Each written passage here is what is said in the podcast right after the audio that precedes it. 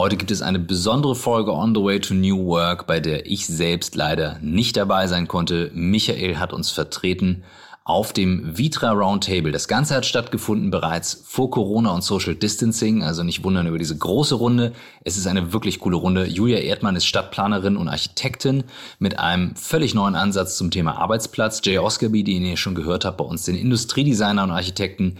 Dann haben wir dabei die EOS-Managerin Lara Fleming, die sich als Chefin abgeschafft hat und Uli Weinberg, der Professor für Design Thinking am Hasso-Plattner-Institut ist. Also wirklich eine geballte Ladung on the way to New Work.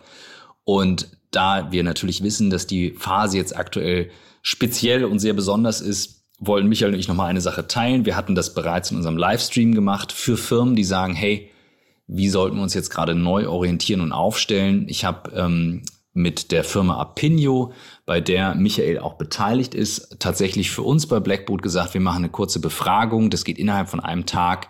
Was wollen unsere Kunden momentan? Wie wird im Homeoffice gearbeitet? Wie können wir dabei helfen? Und wir hatten innerhalb von einem Tag die Antworten und ich hatte versprochen im Livestream, diese Erfahrung nochmal zu teilen. Also beispielsweise kam dabei raus, mit wie viel ähm, Tools zu Hause gearbeitet wird, hauptsächlich E-Mail und WhatsApp. Echt krass. Also mit welchem, mit welchem hohen Anteil und auch, dass über 18 Millionen Deutsche gerade von zu Hause aus arbeiten. Das war alles eben aus der Studie von Apinio. Wirklich cool. Danke nochmal an das Team dort, was uns unterstützt hat und vielleicht ein kleiner Hinweis und Idee für alle, die jetzt sagen, wie machen wir mit Werbung gerade weiter. Jetzt viel Spaß mit dem Roundtable und äh, Michael in der Runde und ich verabschiede mich für diese Folge. When I came to Beijing, I had the kind of Heureka moment because I was thinking, wow, that I was remembered to when we do projects with professionals and there's the boss coming in that group and he's part of the team. Usually, what happens is the boss is moving to the short part of the rectangle. It's the hierarchy in, in a so, and, table. Yeah. And I was looking at the circle and I was saying, oh, there's no chance for a hierarchical position. And I was immediately the on the on the way back. I started already thinking about what is an interesting shape for us. Can I just what can, can be I done. just say one thing? And then There's one. If you're only uh, 1.65 meters, there's a hierarchy when you stand up. I love sitting I down. think there are solutions. we, we can talk about this. Um, Can I add But- something? but, Oh, sorry, Sorry, but then finished. just just to end that, um, and then we, I was coming back and talking to System 180, the little company doing the, the furniture, and and, uh, and we were thinking of the form, which is not a circle. Circle is not, you know, this is if you if you put two circles together, you have holes, and so we want to group it. And then we were sitting in a Buckminster Fuller dome somehow, and I was looking at the top, and the top was this a hexagon, mm-hmm. the, the center part. And I was saying, this is the table. This is the table we need. And so we built a, a prototype of the hexagon table, and the hexagon has six short, bosses. six mm-hmm. short ends. So every boss mm-hmm. Feels very comfortable because there's a short end. You know. and the other five feel like, oh, we Like are a part of the boss. circle. They're all bosses. Everyone's a boss. Gleich geht's los mit On the Way to New Work. Unser Werbepartner heute ist Vodafone ganz präzise, ein Podcast von Vodafone. Der nennt sich Digitale Vorreiter, powered by Vodafone. Und da geht es darum, dass Digitalisierung von Experten erklärt wird. Das Ganze wird gehostet von Christoph Bursek, der fragt eben Gründer von erfolgreichen Digitalmodellen nach Tipps und Erfolgsstrategien. Das heißt, ihr bekommt digitale Geschäftsmodelle erklärt von den Machern selbst und wie Herausforderungen gelöst werden. Ich kann auf jeden Fall ein wenig teilen, denn ich wurde selber bereits einmal befragt zum Thema New Work und den Herausforderungen, die Führungskräfte jetzt haben und warum ich glaube, dass offene Kommunikation und auch die Tools dazu so wahnsinnig wichtig sind. Und das Gespräch war wirklich großartig mit Christoph, hat sehr viel Spaß gemacht. Wir haben das Ganze remote durchgeführt, wie sich das für die aktuelle Situation natürlich gehört.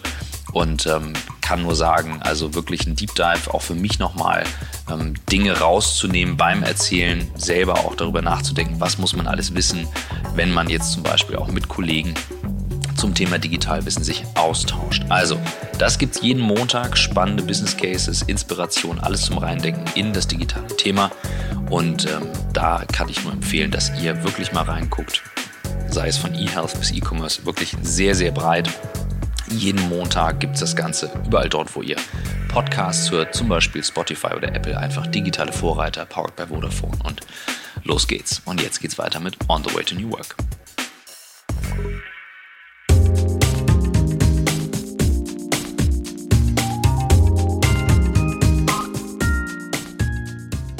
Ich werde mich jetzt äh, ab sofort nicht mehr in meiner Muttersprache bewegen. Ähm, ich hatte in Englisch immer schlechte Noten. Ich bitte das nachzusehen. Äh, wir sind hier vier Deutsche, aber wir haben einen Gast aus London. Sorry. Um, Jay, what is your, your German, your German sentence you, you can say? The only thing I can say in German is Ich bin 13 Jahre alt. genau, deswegen. Ähm, äh, and, uh, and gegenüber der Fahrrad. Ja, okay. And Gummibaum. Good. So we switch That's over to start. English, and um, I think uh, my English is easy enough that you can follow it. And uh, Jay, Yeah. we had this fantastic podcast session, uh, so you're so kind to speak in a way that we all understand you. So it will, Yeah. will be. And if there's someone who does not get it, he can say, "Well, can you say it again or whatever?" So we have a place free here. Here's a microphone. Um, whenever someone feels to be part of this group, he's allowed to come here, to sit here, to take the microphone, to ask a question. Uh, if it's too much and someone says, Well, I don't want this guy or this lady to sit there, he can come, tip on his shoulder, and then we can switch it through. You don't have to, but you're allowed to during our uh, talk, and then we will open up after, after the, the conversation here so that we involve you. I think it's called Fishbowl, it's part of new work. Okay, so we start, Jay, with our guest from, from London. We're sitting here on this uh, crazy system. Um, I'm sitting here since hours. Um, still, I'm, Yeah. I'm happy. The bus hasn't arrived. the bus hasn't arrived. I already pre-ordered it for, for me. I will have this in my house because I love it so much. What kind of observations and insights has led to such a product? Um, okay, well, um, first of all, I just wanted to say thank you to everybody for coming along and thank you for, well, thank Vitra for uh, inviting us here. It's quite difficult being a designer today um, because there's obviously a temptation and a compulsion to produce new things all the time because it's like our job. But we at Barber Osgerby don't really find that so exciting or challenging. And the thing that we try and do, where we can, is trying to like find gaps, find something that's missing in the way that society is changing or work is changing. And um, through our architecture practice, um, we were engaged by the Ace, Ace Hotel, uh, which is an American brand for their first hotel in London. We did that hotel in London, and we did we created the lobby space for them, thinking that the residents would you know stay in the lobby space, they'd read the newspaper, they'd phone their family, and blah blah blah. And we were shocked at what happened. Um, in the, the, the whole of the ground floor of this hotel became like the middle of the Venn diagram between Shoreditch and the hotel. And the, it wasn't the guests, it was people who were spending three pounds on a coffee, millions of pounds a year on coffee, but working there. Working there on these kind of strange collection of sofas that we'd put in there, eclectic sofas, which were comfortable for 15 minutes, but not comfortable for all day. And of course, people were working on laptops and mm, smartphones and charging them with cables going everywhere. So it was a health hazard. It was chaos it was a mess. But it was obvious that we needed to make something for that environment. The environment of um, the, the new freelance economy, the people who are lonely at home and who want colleagues, but who want to be able to sit at a chair height so you can pull a table up and have a colleague here, something that had integrated power. It was, you know, it was like a eureka moment of kind of like the brief that we needed to fulfill. So we went to Vitra with this kind of brief. And um, as you can see on the wall, actually, if you it, you can see how the syst- it, we created a system like Lego that you can that hopefully answers those problems. And that so the inspiration really came from the observation of chaos. Yeah, um, I, I like the other example. I would love you to, to tell it as well. It's the it's the Tip Ton, a chair. I think it was your first uh, collaboration with. We have one somewhere, but um, Yeah. I don't know if you have seen it. It's like a plastic chair that has two seating positions. And um, that, again, was another eureka moment where we were designing a chair for uh, education. And we observed that the way that I was taught at school was to sort of sit like this and copy things from the blackboard. Like the teacher would write down, you copy it down, you didn't really move. But the way that kids are taught now is much more like we work. You know, it's project based, it's collaborative, people move around. And we realized that there was no furniture for that way of being or way of learning because we don't have to sit still anymore. In fact, it's really bad to sit still. You need to move so that you can think. I'm sounding like a kind of advert or like the, it's like the shopping channel, aren't I? But we discovered that you know we could create uh, a chair that had movement with no mechanism. That was kind of it. So again, it was like eureka. Cool, very nice. So, what, what do you expect from the perfect office? Julia, what, what is your expectation? Well, my expectation for the perfect office is um, diversity. I think I change my locations and also the, the ways of standing, seating, relaxing at least 10 times a day. Mm -hmm. So you can say every hour of the day I work kind of in a different mood. So my ideal setting is is a surrounding that offers possibilities for different kinds of, of movements. Mm -hmm. And actually, yeah, I, uh, I'm the, the, most happy if I have a, a, variety of choices, which I can find in a, in a room, in a space, but uh, more often I really find it somewhere in the city, mm -hmm. like in the Ace Hotel lobby, for example. yeah, yeah, yeah. Lara, what is your ideal office? Well, my ideal office um, also fits different requirements of tasks I'm doing. And I think the former very traditional office with having little boxes where you sit two to five people, whatever it is, and then you have the floors and everything, they simply don't suit um, the requirements we have on different tasks. We have creative work, we have administrative work, we have, you know, we have small teams working together, we have um, times where you work on your own, you have big groups that need to have an environment that can um, really be creative and develop ideas, and and therefore. Um, you need, and this is why uh, where I'm agreeing with you, um, diversity. You really need different spaces. You need sofas just as much as tables, as um, little boxes, little whatever it is. You need screens. You need technique, or not, maybe sometimes not. And therefore, I also would agree saying you need different working environments within one office. That will be that's ideal. And that's what we, for example, trying to do. Uli, when you uh, started with D School, you found out there is no such furniture on the marketplace, and you created it on your own. Is it right? Yes, we had to actually. it, was, it was a crazy situation because I was thinking that large furniture companies like Vitra or Steelcase or whatever uh, that they who, would, who are they? Uh, who they? yeah. You know, uh, we don't like far away. Okay. Far away. Far away. and I was actually asking. That is 13 years ago. I was I was desperately trying to find furniture for collaboration. Mm-hmm. And I was thinking that there must be something. And I had seen that at Stanford D School, uh, our partner institution, they were experimenting with their kind of prototyping things. And, and I found out there's nothing available on the market. So uh, we had, in, in very fast forward mode, because we wanted to open the school, we had to build our own furniture, eight tables actually at that time, and some whiteboards for collaboration. And it turned out that this is now a design thinking line. We had to build more and more and more because um, it started quite late that the large corporations were realizing, wow, we have to do something. We have to move away from the kind of traditional way of seating people in little offices and make it a little bit comfortable. And, um, and now we have our own furniture, and I'm really happy to be here now as, uh, um, and, and see that there is huge companies moving in that direction and make it even more comfortable. I like that couch, you know. Well, I like. I think the way you did on that. I didn't realize until today that that work was from your yeah. studio. I think it's really excellent. It's really, really good. Yeah. You're right. Sometimes the companies don't see because they're too engaged in what they're doing day to day, and it takes the external point of view, which is why they work with us, right, to see the change that's happening. Yeah, it was interesting that that then I think it was three years ago we got first time visitors from that American company, you know, I don't. Mm. Steelcase, no? yeah. and, and it was it was so interesting uh, to learn from them that they were approaching us. They were asking, "We see that you were that you were building this kind of things. That you have a lot of experience now. That, that and we actually had."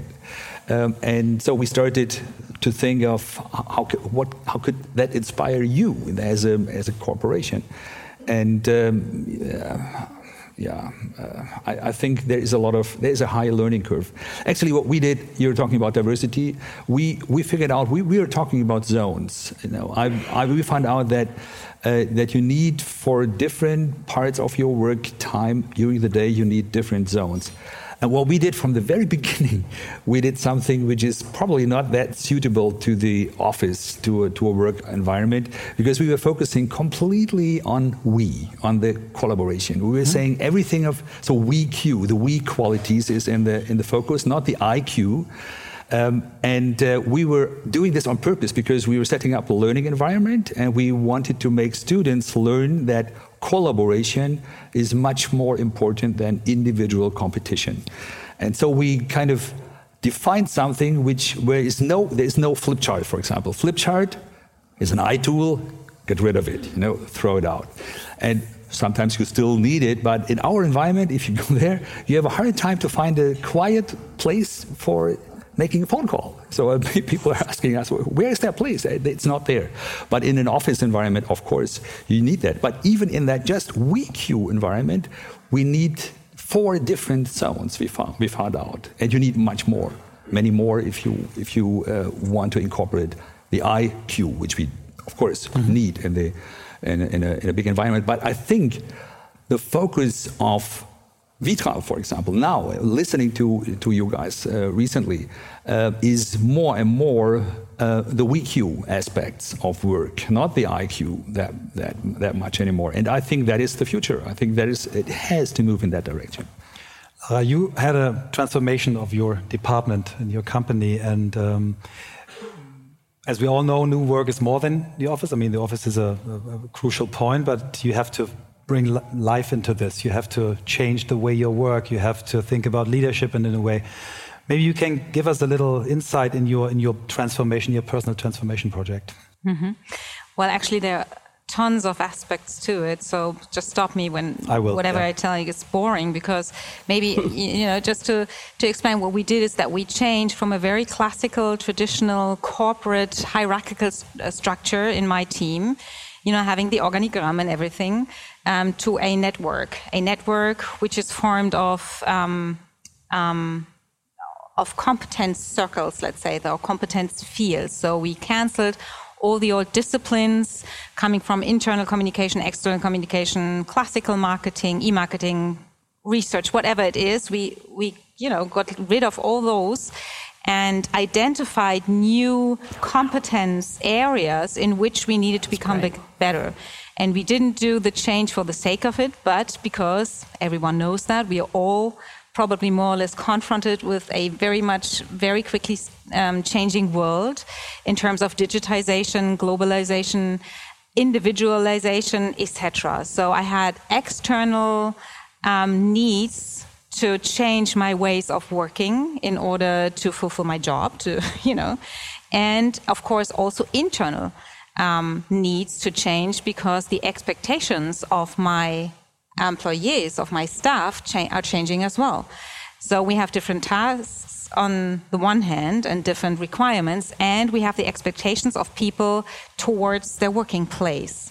And therefore, we had a lot of, um, we had a drastic change from uh, in terms of leadership because we um, separated disciplinary um, leaders leading from um, professional decision making. So we have self organized, agile teams now that are empowered to take their own decisions without the old bottleneck of hierarchy, which is me in that respect. And um, in doing so, we also had to think what's the difference now in how we actually collaborate? How do we actually work together? We needed a different space. And therefore, we have this aspect of how do we work and what does it um, do to our ways of actually sitting, standing, having desks, or having to, you know, areas where we need to work differently. Um, also, we noticed that um, the line between private life and professional life is a very fine line today, and um, we needed to change the situation for well-being in our offices as well Today, we work in a shared desk system, as you just said. Uh, we have 10% less uh, desks or areas to work in than I have uh, people in my team. One is actually with me today. Um, and say it's bullshit what she says.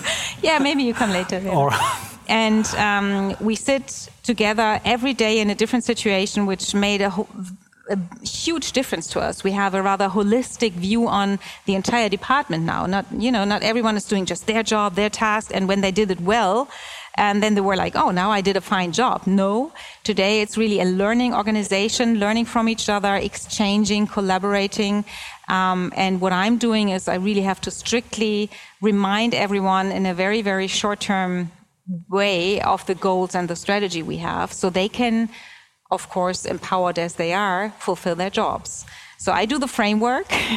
My mission is to to make an environment in which everyone can do their job well, feeling well, um, developing in the best way they can according to their talents and their ambitions. And this has a lot to do with actually sitting, working, having space around them.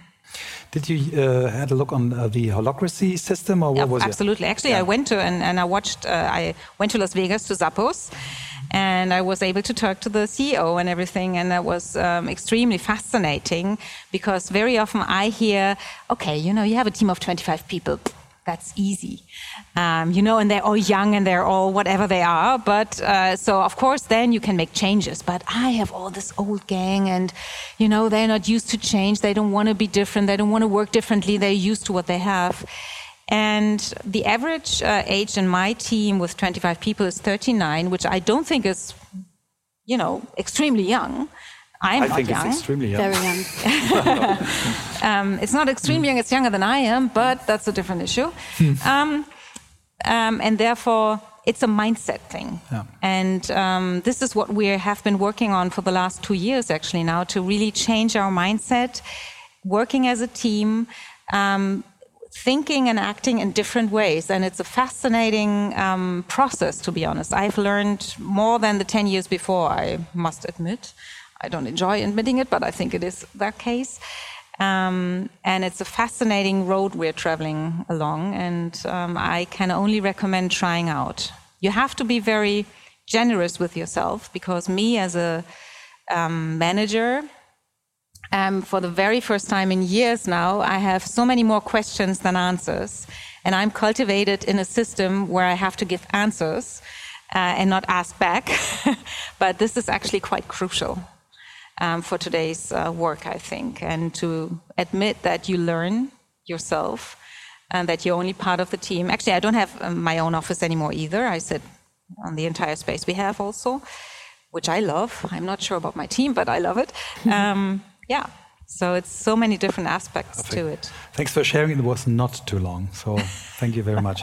Um, yeah, what's with the rest of the gang? What, what are your experiences with new work methods? Is it already in your companies? Do you expect changes? Did you have changes over the last years, Jay? Maybe. Well, maybe I think we've. Um, I mean, in a way, I guess the things that we've designed in, are probably contradicted by the way that we work in probably um, an, a really old way because we I'm, I'm, I'm of the age where we only just got computers when I was at college so for drawing so I, I was I graduated still drawing by hand and me too Really, yeah, I know. Shh. Um, Where's so, your pencil? You always have your pencil in your hand. Uh, I have got it somewhere. I had it. There, it's here. There is. I dropped it. I have the other one. so, um, uh, what was I going to say? So, our process is quite old-fashioned. We still draw by hand. We make models. I mean, our team interprets the sketches and, and they become real things, of course. But I like that. I don't want to learn how to draw on the computer particularly because I don't really think it's part of what my job is really. Um, I think um, what I observe is the way that work has changed forever because you know two the, the two the two things that I talk about specifically about soft work are the kind of the perfect storm that was caused by the recession uh, and the and the kind of acceleration of the freelancer economy, and the and technology, which enables us to send emails from anywhere, including the toilet. Um, you know, where you can work wherever and whenever you want, and that led that led to a lot of lonely freelancers in the window of Starbucks, you know, and we it's our job as designers to accommodate change and create objects to to bring people together because I think the workplace is a bit is for me it's really about a place of collaboration you know under the roof of of the society that you belong to and you feel proud to belong to but once you've established that, you you can then go out into the world and still feel like you belong to the society. Work is a place for communication and collaboration, really. Julia, you had the ultimate change, uh, chance to, to, to do everything new because you just started your own company. So, what's mm -hmm. new? yes, actually, this was really um, yeah a different situation than than yours, starting completely new. And um, I always observed uh, certain things. And now, when I founded Yes, I had the chance to really test this. And, and it was an idea, idea and an ideal idea. And now, uh, three years uh, later, I can say um, it turned out way much more better than I would ever have imagined. And I think we do everything uh, quite new and also maybe a next step what you probably know in within one organization where you are in the same building every day. So I would say what, what you, you did in the organization is um, I found it, yes, as a network or more as an, you can say, ecosystem where we are like, um, yeah, like, like all um, organisms, very well connected. And, and everyone is connected, and we come together when there's a certain project. So all the people they engage, they're all, always in the in the flow, every day is different um, and everyone comes together project based mm -hmm. or on, on a certain purpose or on a certain ambitions and um, that's why it's so important that the working environment also um, gives the framework for that and um, I, well, we have a studio, we have a place where we can all meet, and it's also our, our meeting place. But I always say it's not, not only the desk is dead, but for, for us also the, the office is dead. And, or take it in another way, is um, the city is our office. Yeah. So, yes, um, has uh, certain spaces in Hamburg and also where all our other projects are. And um, we use so many different spaces throughout the city and this um, offers such a great freedom. So every week, um, all of our team meet, and let's say one day we meet in our studio, which is in, in, in Hammerbrook in Hamburg. Um, but the next day we meet at a client's space, and then we work there for the day. Then we start maybe with uh, three persons, then two or three more come. Last week we did an, um, a very intense thing, and we worked with 12 persons uh, on that project, which was also in a designated um, project space for that. So we are always connected through technology. This mm. would not have been possible 10 years ago, but now uh, we have everything, all, all our files, everything in our phone, actually. Yeah. So um, we really do not need any uh, very, very little um, hardware. So we are very able to, to, to meet everywhere and to collaborate everywhere. And that is really the new chance that we have now in our days, and I think this uh, will continue also in the future, that it gives us really more freedom. We will come back to the role mm. of a city or a region yeah. later. Um, Uli, now it's your chance to explain why design thinking can help to, to give us all uh, better working environments, better results, and more fun at work. Actually, I, I'm right now, I'm a little bit jealous about you guys. You know, you all have this kind of mm. great environments. You can you can build it from scratch, and you have to imagine I'm I'm a part. We are a part of a university with different departments. University of Potsdam. And there, yes, there's the HPI. It's an IT institute, and yes, there is Hasso Plattner behind it, the co-founder of SAP. He is driving something, but you still, if I look at what is happening at our place, it's still like this kind of Brockhaus structure, very strict, and and we are a, kind of weird thing in that strict structure. And actually, we have to fight. And that is what I see mm. also with a lot of organizations that there are people driving change, but there is the bigger organization, and it's saying, why do we need that change? We are so successful, you know. And and you can make more money. How can you prove that? No. and, uh, and and that's on one hand it's it's a challenge you know to see that. On the other hand it's also kind of good in to be in that situation. But I remember um, I, I, changed my office like three years ago. Uh, actually one thing we were building the eight tables for the students. Stand-up tables on wheels for five, six people. Perfect meeting tables, but we didn't use it because we were building it for. They just had eight of them, and it took us probably as a team probably one and a half years to think of oh we can we can exchange our meeting tables and use the student tables for that. And so step by step we did that. But it took some it took a while that we understood yeah our work environment is a traditional one. It's nice leather couches and this but it's it's actually not really helpful in that time. So we changed that. And uh, that was a big step for us some years ago. But i and then I, I had my professor office you know yeah, as a professor you get a big office and I had a small front office. And uh, like three years ago i was i was saying to my assistant I'm traveling all the time, so I just need a little booth for making phone calls. So let's switch the offices. And, and, so she has now the big office, and there are two others, and there's a nice coffee place, and there's a meeting place. It's, it's great. I have a little booth, um, just, and, and that's perfect. I, I love it. And then my boss, our director, who's in Davos right now, so I can talk about it. And, and, and he, was, he was stepping by and looking at that, and uh, you, you, don't need to do that. You know, it's it's probably not a good idea to, as a you're a professor, you know, you need that kind of. But I think you're tackling right the the issue behind it because this is all about status. Ah, Your work um, is is yeah. really. Um, you know, um, sort of endangering uh, old structures, and that Absolutely. they're about power, status, and um, people in, in, my company, which is probably as financial service, are as traditional as universities, maybe not just as much, but pretty much that much. Um, people are afraid, especially the management, the hierarchy, to lose status. Yeah, and therefore, they don't want to change. But yeah. actually, I'm quite optimistic because I'm a little island within the company myself with my little team.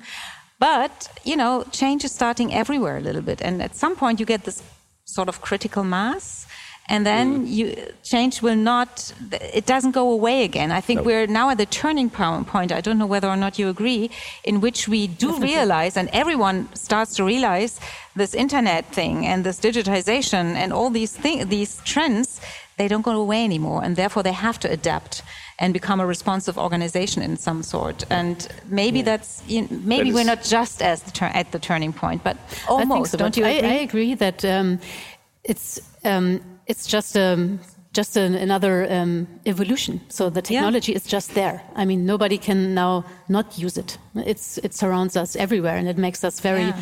very uh, mobile and active. Um, everyone, not uh, people, we do not even have to write emails. We can speak them.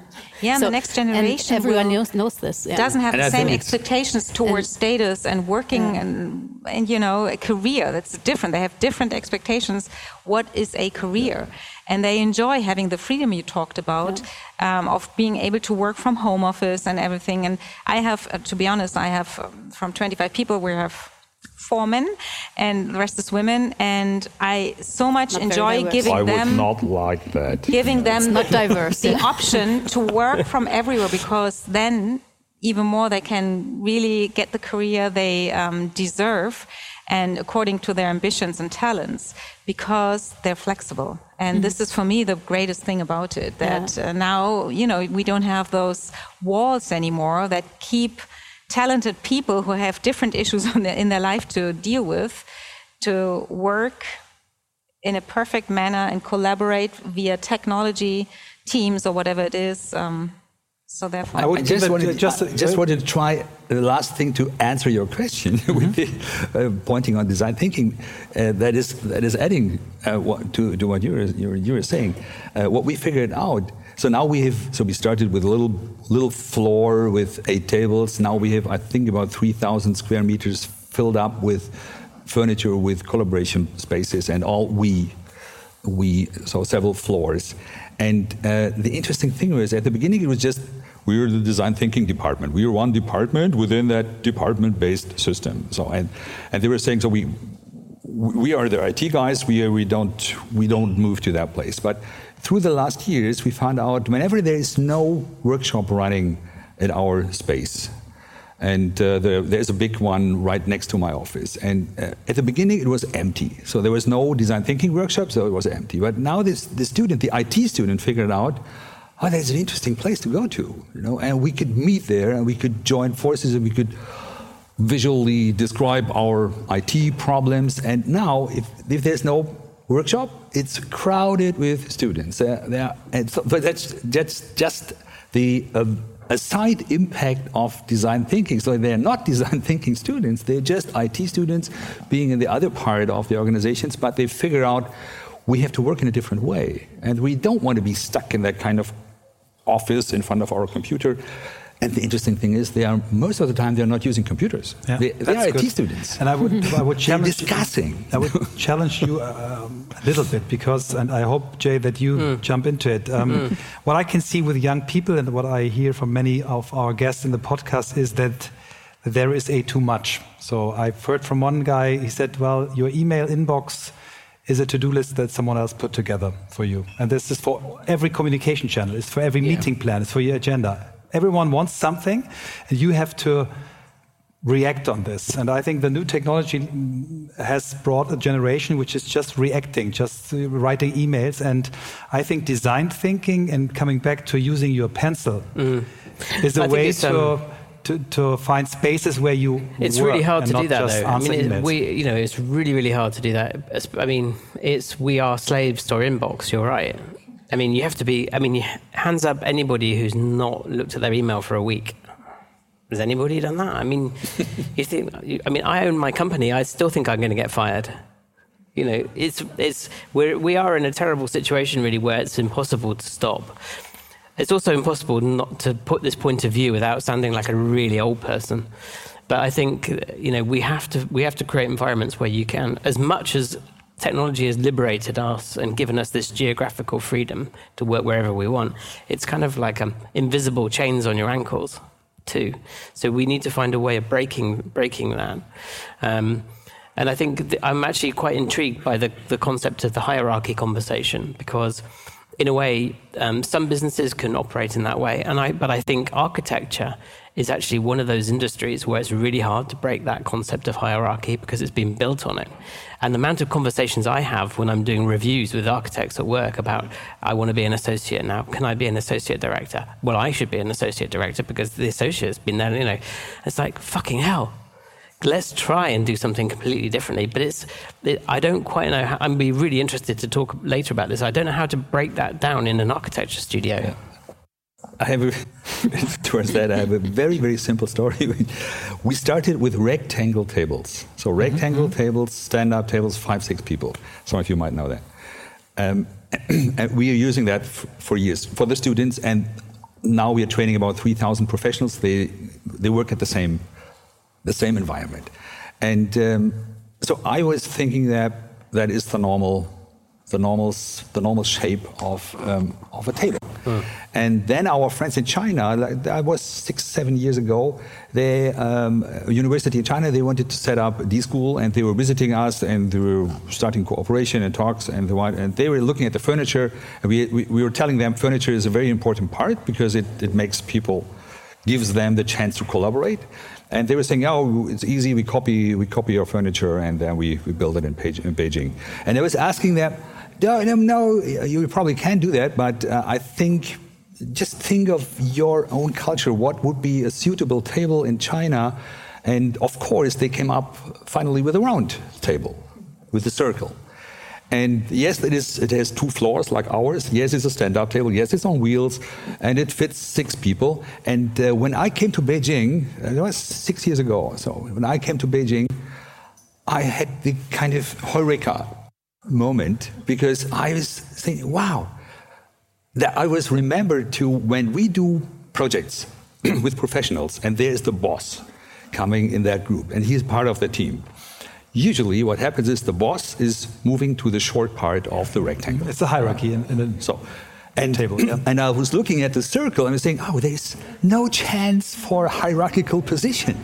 And I was immediately the on the on the way back. I started already thinking about what is an interesting shape for us. Can I just, what can, can I just say one thing? And then there's one. If you're only uh, 1.65 meters, there's a hierarchy when you stand up.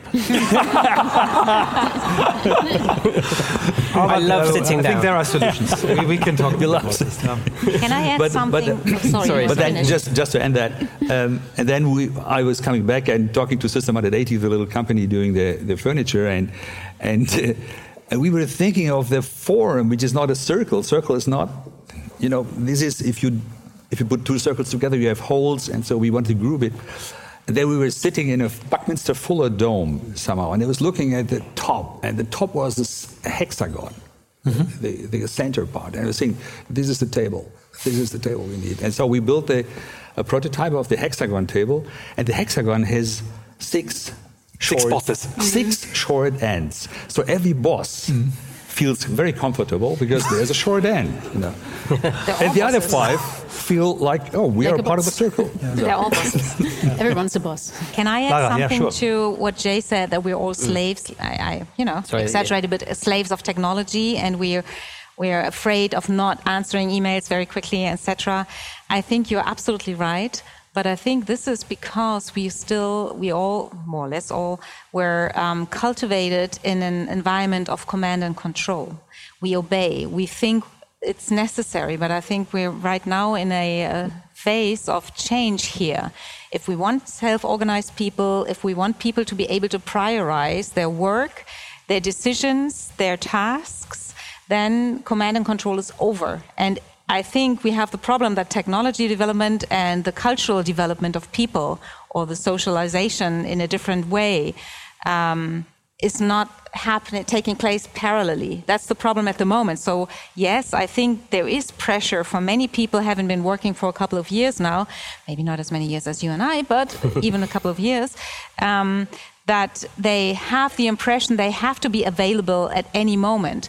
But I think the younger generation or the following generation, it's not even a biology age thing, they don't. They say no, and now I'm working and now I'm not. And they can because I have given them the power, I have mm. empowered them to choose.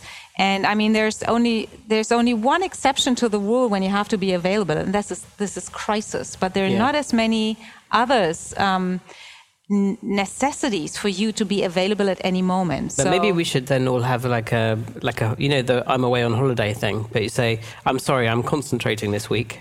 Mm-hmm. If it's important, phone me.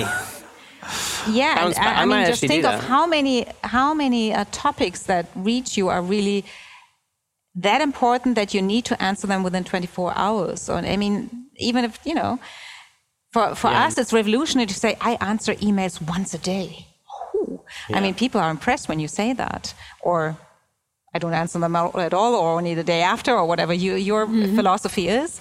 Um, and but I think that's actually this this strange period of change, changing mm-hmm. times. You know, we have still our culture in our back um, sort of our rucksack that we are carrying, and we think we need to obey, we need to be available. Technology gives us this opportunity to be available 25, uh, 24 7. Yeah. And, but we have to learn to become, again, I'd say adults, adults that can decide on their own. I agree, but I also think the thing that we've seen at work as well, being old again, um, is how much technology enables you to hide behind it. So you, you, know, yeah, absolutely. But so I get so frustrated at work when, for example, I can say to someone, um, "Please, can you speak to so and so about something?" Right. So the next day, I say, "So what did so and so say?" And the answer is, "Oh, they haven't emailed back yet." and I'm like, "For Christ's sake!" You're sitting you know, one phone them next to you. phone them. No, no, no. It's just like pick up the phone, right? If you want an instant response, phone people. Don't email the person to agree a time to phone. Mm. Phone. Mm. it's easy. So what we need to do is adjust ourselves back to the human, you know, rehumanize ourselves. And um, that's what this sofa system does so well. it brings everyone together.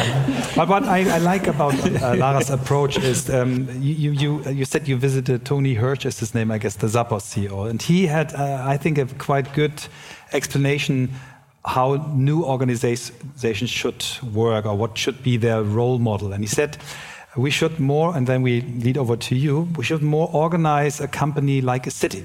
And he says, why? Because cities, when they double their size, they get 15% more productivity and innovation. Companies that double their size usually go into the other direction. Hmm. And he was asking himself, why is this so? And he said, well, in a city, people decide how to live alone, with a family, with kids, without kids, in a small flat. They buy, they share, they whatever. Um, they decide whether they use the bus, Uber, or their own car. They, if they do a job or not, they, they have really tough decisions with high money behind it. And the same people come into the office and they have three hierarchies who has to say okay if they want to do a trip to Berlin, which costs 150 euro.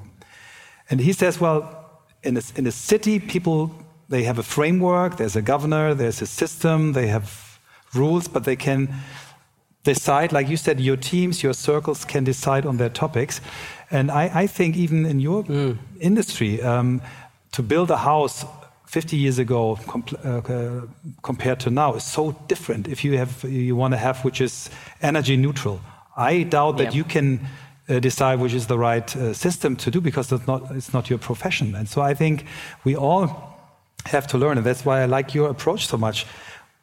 We're not in the position to lead a company from the top to the bottom. We have to lead it from the outside to the inside. So clients, expectations, knowledge, and um, there's no such thing like Taylor principle anymore. That there's one old white-haired or no-haired guy who knows everything, and the rest has to do it. There are many people with many uh, expertise, and the, the, the, the, the task is to orchestrate it. And that's what I understand from you. You are now the yeah, the, yeah, I'm, you, you, give the surrounding. I'm the conductor, more or less. I, yeah. I, deliver the framework so everyone can um, develop. I mean, that sounds, of course, very nice. I mean, we're mm. having hard times, I can tell you, because it's not so easy to change patterns. Patterns are very, very strong, but uh, we really try and we I think you have to be generous with yourself and with your staff. mm. And um, yeah, but uh, I, I, I, have maybe that sounds a bit pathetic, but I do believe uh, very strongly in people wanting to act as adults and to be treated like adults. I don't want other people to take decisions in my uh, profession because I think I'm the best doing that. And if I'm not, yes, maybe then I, you know, make a wrong decision. But in how many cases, that's really a huge problem, and I learn. And I can do that in my private life, as you said. In my private life, I can arrange my, you know, I live a life. I, I can have a house, I can have kids, I travel, I have insurances, I whatever I can do. And most people, I think, do quite a good job in that. And uh, as soon as you enter your company or your office, other people tell you what to do. I think for me, this is really a crazy thought. Yeah. yeah. for me as well. I think it's it's really funny that we always uh, talk about change, change in work, but in the people's uh, mind and most of the people's minds, it's it's still you change from one working system to the other system uh, to another working system.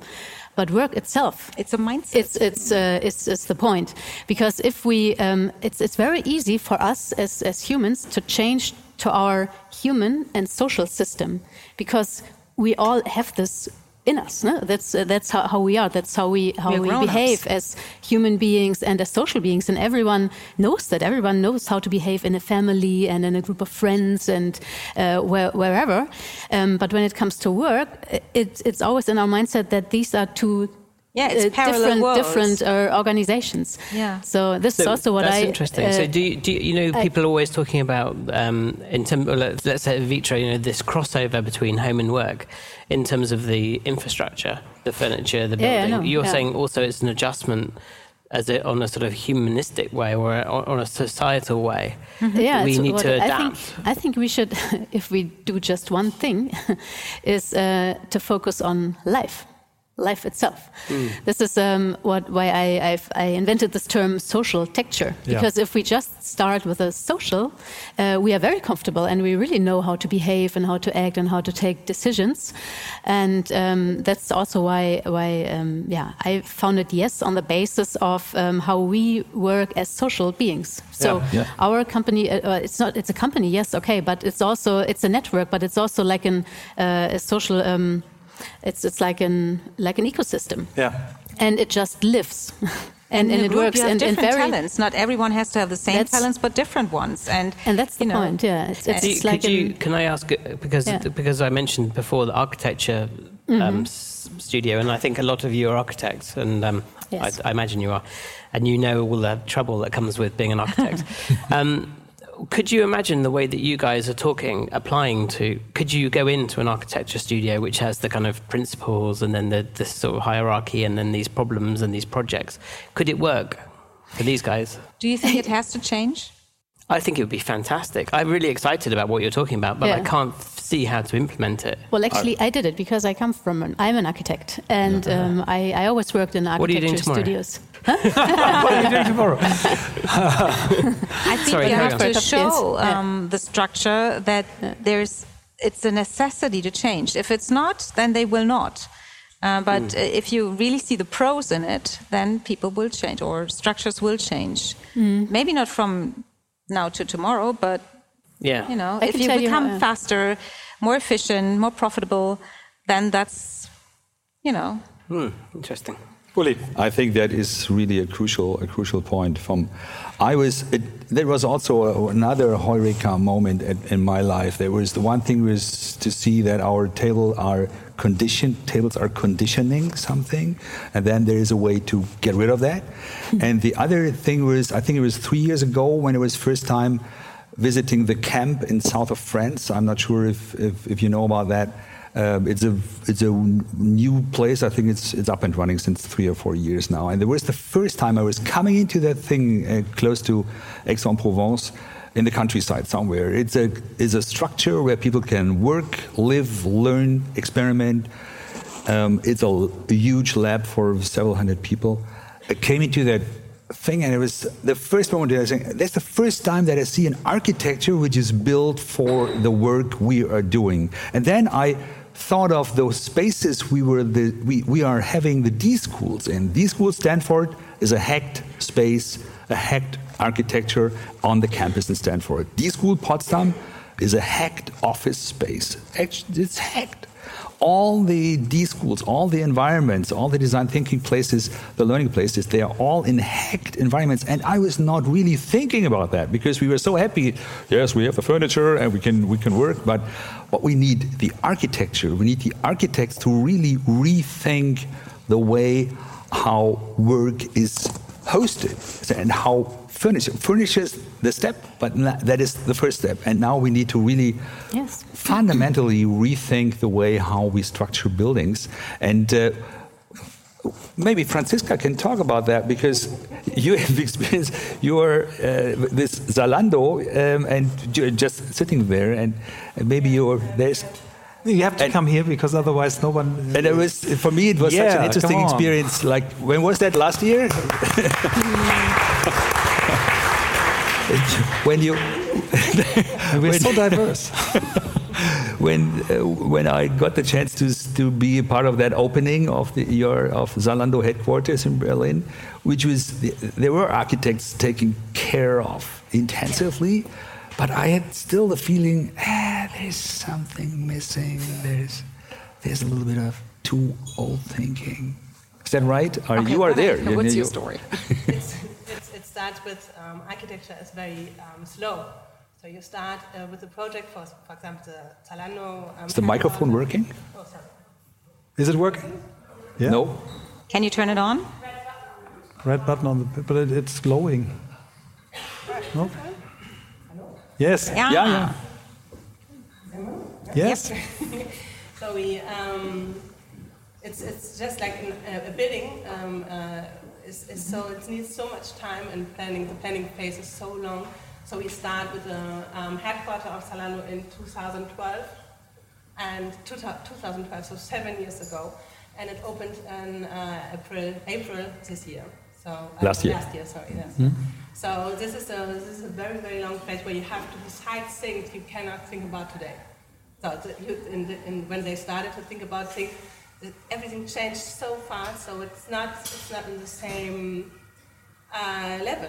And did you have a chance to adjust on the way? You're, you're not because Oh, you're not. yeah, no, you're not really because in this case we are just attend we are just um, attenders, so we can Okay. only. Yes. Um, we, we were in the beginning we, we, we had the chance in the construction phase, uh, on the planning phase, we had the chance to give our opinion on it, but also Zalando was not there where we are today because they were Yeah. not um, really thinking or viewing with the eyes of the user. Mm-hmm. We had um, the team of the, um, the construction development team is like, like they are all architects, so there we are. Archi- but normal architects, just really normal thinking architects and not design thinker.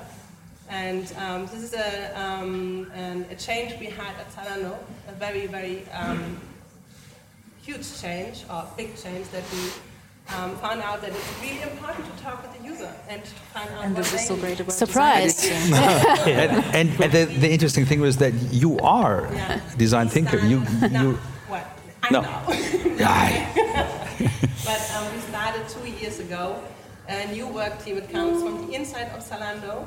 So because we found out that it's not possible to um, work like this or to proceed like this, we have to talk with the user, and that's why we started the new work team where we do workshops and everything with the Zalando people, with the Zalandos, and because we are very diverse, we have techies, we have um, fashion people, and we have the super normal people, like working like every every other person. And this is what you need to um, combine in a in a building, in a working environment, and um, this is more or less a mission impossible when you don't have the building and you don't have the furniture for it. And there can, there's no architect who can have it. We work with Kinzo and they are amazing. They did a very, very great job.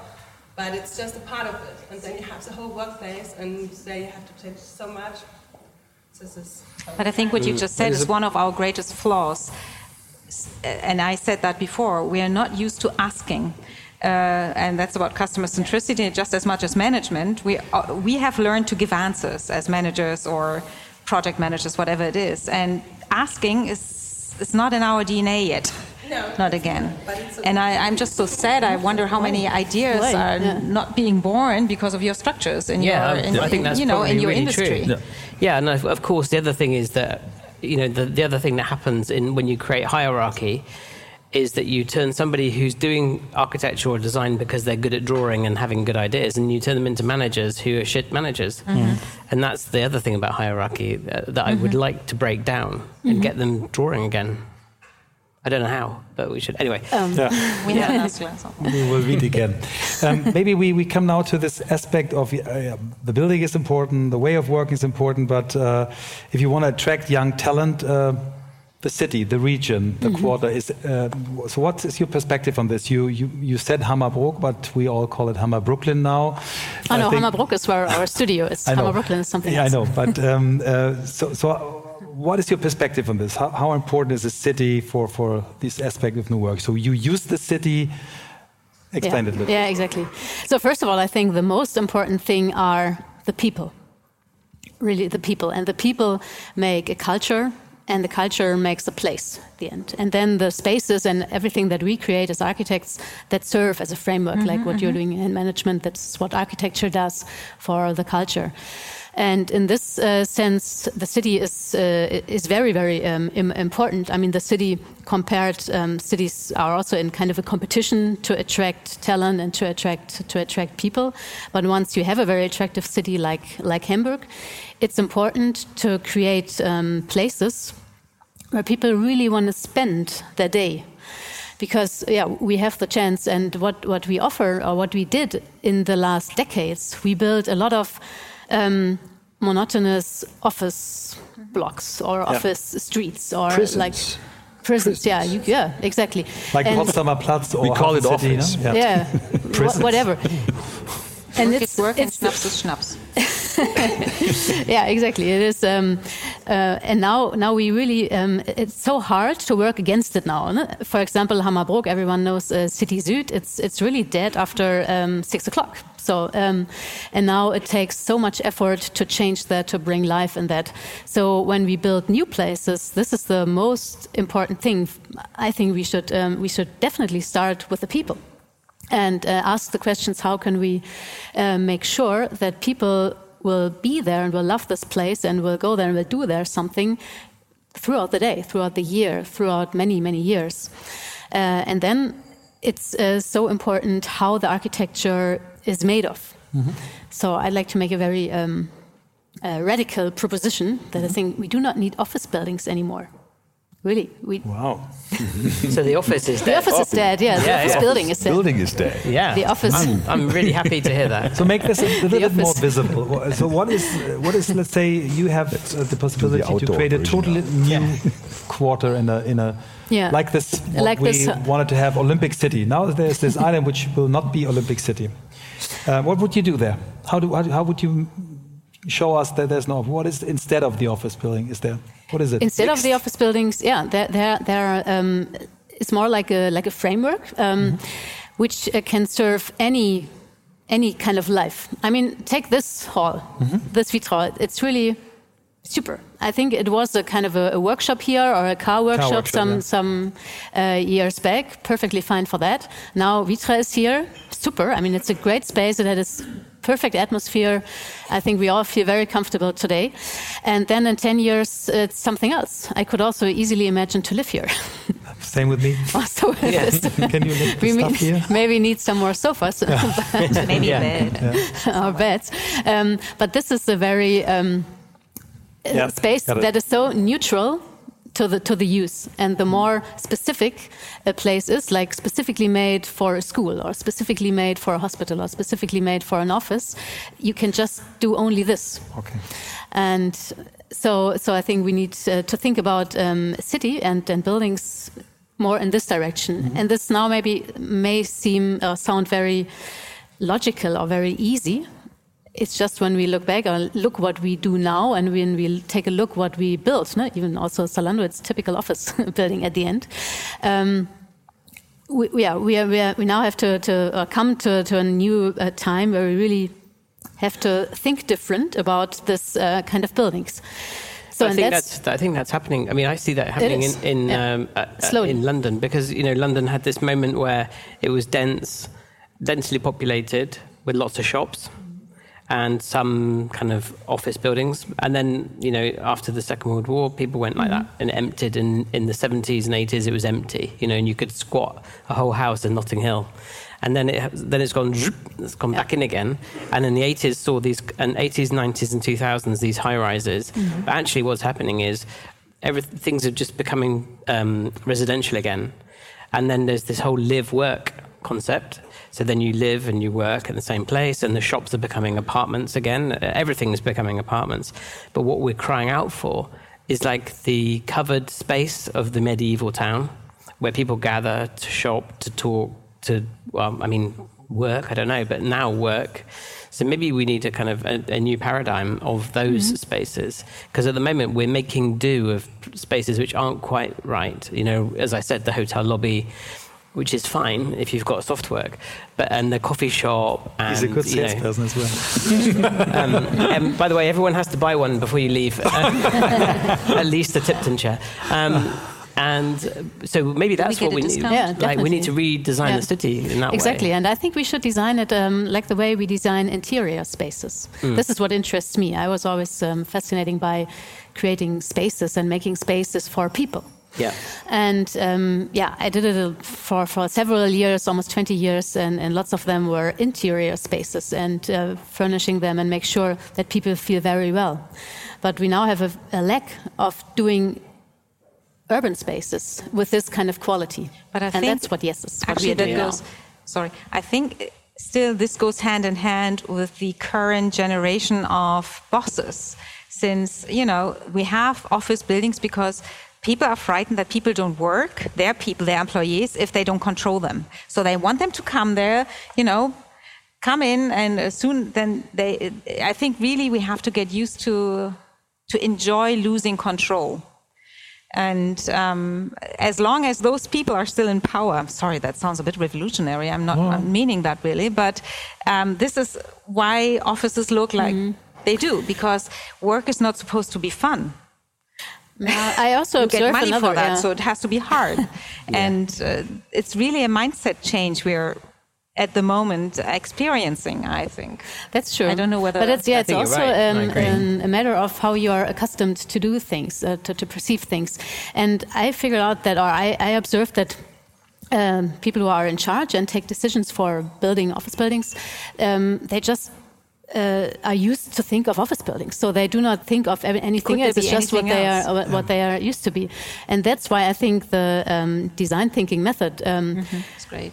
comes into play. And this is also how we approach um, uh, concepts is we do not only design the spaces, but we design the process, with all the participants to really get into this mindset. So um, we design a process where we take in people from the city, real estate developers, um, people who are more, uh, I don't know, come from um, medicine and know how brains work, and from really, really completely different um, um, perspectives and disciplines. And together we create a process, and then it, it, it turns out that the mind changes, and it's Yeah. just uh, getting a different perspective, and then the result is also different.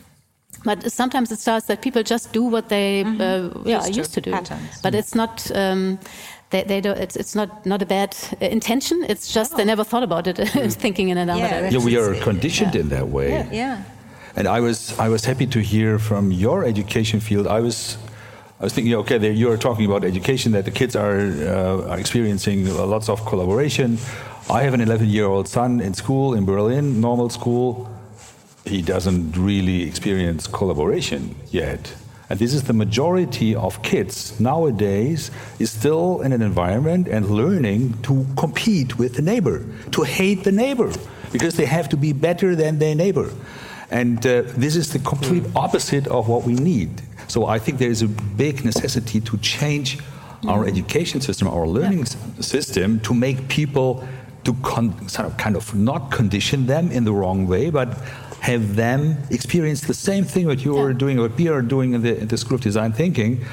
All people, and this is what I call de-assholizing, you know, we... we I like that word. we- ah, I'm I so love names, and that you bring especially it. like We- this name. I came up with that because I we, I found out that after a semester or so, they, they come in, of course, our students, they are trained to be assholes, you know. They're trained to be better than the others. And so at the first weeks, they are still behaving like this. And then all of a sudden they figure out, oh, they are not looking at myself. They're looking at the team performance and they're looking at the, at the outcome. And they're not even grading. They're not even measuring. There's no grades at the D school from on purpose. Of course, there's no individual measurement. And then they figure that out. And all of a sudden, after they've realized that, then all of a sudden they think, oh, I can do crazy things. You know, I, I'll not be punished by someone. And then and then is the interesting moment because then the flow starts. Then their energy comes out of their brain. Then they allow things themselves, things to do which they would never allow themselves to do. And the same thing we are experiencing also in companies and mm-hmm. organizations. If, if you move towards that process, that openness, and you mm-hmm. do what Bosch did in 2016, get rid of individual bonus, get rid of individual target agreements, get rid of that old traditional 19th, 20th century bullshit. If you do that, then all of a sudden you start a fully new environment of creativity. And that helps people Exactly. to live, Yeah. Yeah. not That's just to true. work. Thank you. Yeah, come on. Yeah, that's good. Yeah.